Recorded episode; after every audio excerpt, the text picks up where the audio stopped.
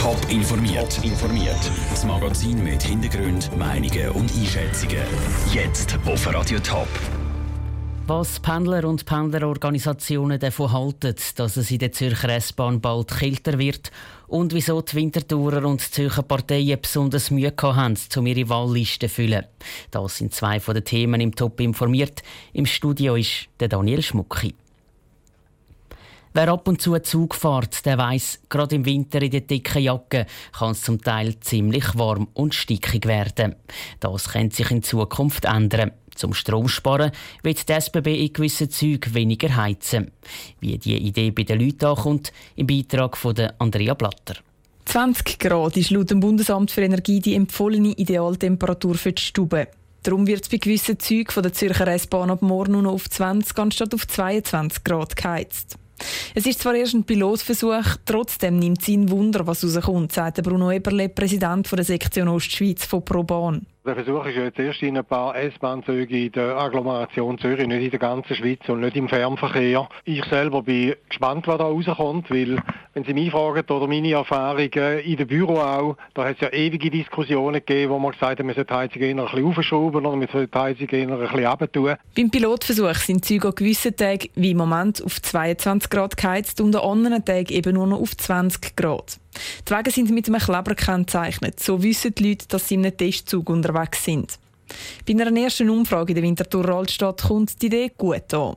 Ja, ja, soll jetzt so. Für Kurzstrecken finde ich das gut. Ich habe eher zu warm im Zug, also vor allem im Winter. Es gibt Schlimmeres. Man ist warm angelegt, man hat sowieso keinen Platz zum Zug abziehen. Vielleicht merkt man es ja gar nicht. Viele finden aber, wenn die SBB schon will Strom sparen dann sollen sie gescheiter im Sommer die Klimaanlage ein bisschen weniger aufdrehen. Er erwartet, dass die zwei Grad mehr oder weniger vermutlich gar nicht so fest zu spüren sind, sagt Bruno Eberle von ProBahn. Nach meiner persönlichen Erfahrung sind Temperaturen in den Zügen ohnehin sehr unterschiedlich. Einmal sind es sehr stark geheizt und andere Mal ist es nicht wahnsinnig warm in den Zügen. Also ich bin gespannt, was da rauskommt und was das Publikum dazu sagt. Zum herausfinden, was die Leute vom Temperaturunterschied halten, werden sie befragt und können im Internet abstimmen. Je nachdem, was bei der Pilotphase rauskommt, könnte es bald in allen Zügen der Zürcher S-Bahn nur noch 20 Grad warm sein. Der Beitrag von Andrea Blatter. Der Pilotversuch der SBB geht morgen los und geht einen knappen Monat. Mehr Informationen dazu gibt es auf toponline.ch. Mehr als 1000 Personen würden gerne in Zürcher Gemeinderat ins 125-köpfige Parlament der Stadt Zürich gewählt werden. Zur Wintertour gibt es für die 60 Sitze im Gemeinderat 460 Interessenten. Die Listen für die Wahlen im März sind also in beiden Städten gefüllt. Für die Parteien ist es aber gar nicht so einfach, all die Kandidaten zu finden. Vera Büchi ein roter Pass, ein Interesse an Politik und Zeit für mehrstündige Sitzungen. Grundsätzlich ist das alles, was es für das Amt als Gemeinderat braucht. Und gerade an der Zeit scheitert es häufig, sagt der Reto Diener, der Präsident der Winterthurer Grünen. In den letzten Jahren sehe ich das immer häufiger der Grund, warum jemand nicht auf Listen will. Meines Erachtens sinkt Bereitschaft in der Bevölkerung, sich gesellschaftlich zu engagieren. Man macht sehr viel im privaten Bereich, man hat Hobby, man geht in die Ferien, man macht unglaublich viel, aber eher nicht im öffentlichen Sektor. Ähnliche Erfahrungen hat auch Simon Büchi, der Präsident der SVP Winterthur, gemacht. Vor allem beruflich engagiert Engagierte zwischen 30 und 40 sind schwer zu motivieren für ein politisches Amt. Und Simon Büchig sieht auch grosse Unterschiede bei den Geschlechtern.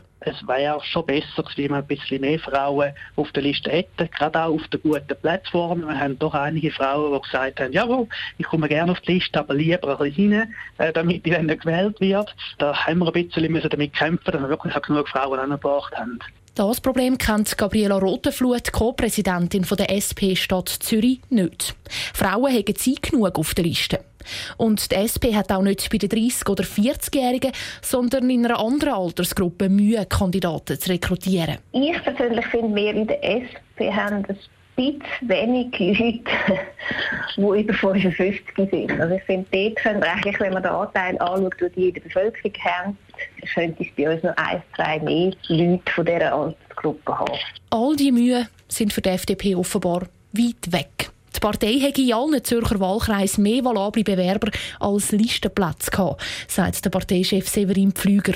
Wahrscheinlich hat der Erfolg bei den letzten nationalen oder kantonalen Wahlen den Ansturm ausgelöst. Das ist ein Phänomen bei uns in der FDP, das wir so haben können beobachten Ich glaube, das hat auch damit zu tun, dass ganz viele Mitglieder das Gefühl haben, dass es mit der FDP bergauf geht und man davon profitieren und realistisch ist, dass man gewählt werden kann. Wer dann wirklich gewählt wird, entscheidet sich zu Zürich und zu Winterthur aber erst am 4. März. Und spätestens dann spielt es keine Rolle mehr, wie schwierig die Suche nach möglichen Kandidaten in den letzten Monaten war. Vera Büchi hat berichtet. Im März wird Zürich und Winterthur auch der Stadtrat neu gewählt. Zum die Winterthurer Stadtratskandidaten besser kennenlernen, organisiert Radio Top am 28. Januar einen Politbrunch. Es geht um 15 Millionen Franken. Die Anklageschrift hat fast 400 Seiten und die Gerichtsakte ist mehrere hundert Bundesordner dick. Seit heute müssen sich vor dem Bundesstrafgericht Bellinzona 13 Leute verantworten, wegen Unterstützung der Tamil Tigers und wegen Terrorfinanzierung. Peter Hanselmann, um was geht es genau in diesem Prozess? Hintergrund ist der Bürgerkrieg Sri Lanka. Der ist 2009 äh, geendet mit der Niederlage der tamilischen Minderheit. Der Hauptvorwurf jetzt an die 13 Anklagten ist, dass sie zwischen 1999 und 2009 sollen 15 Millionen Franken bei den Tamilen, die in der Schweiz gelebt haben, gesammelt haben und mit dem Geld den Tamil Tigers Sri Lanka unterstützt haben. Tamil Tigers, die werden als äh, kriminelle Organisation eingestuft, die auch vor Terroranschlägen gegen die Zivilbevölkerung zum Beispiel nicht zurückschreckt sei. Genau das ist im Vorfeld ja auch kritisiert worden.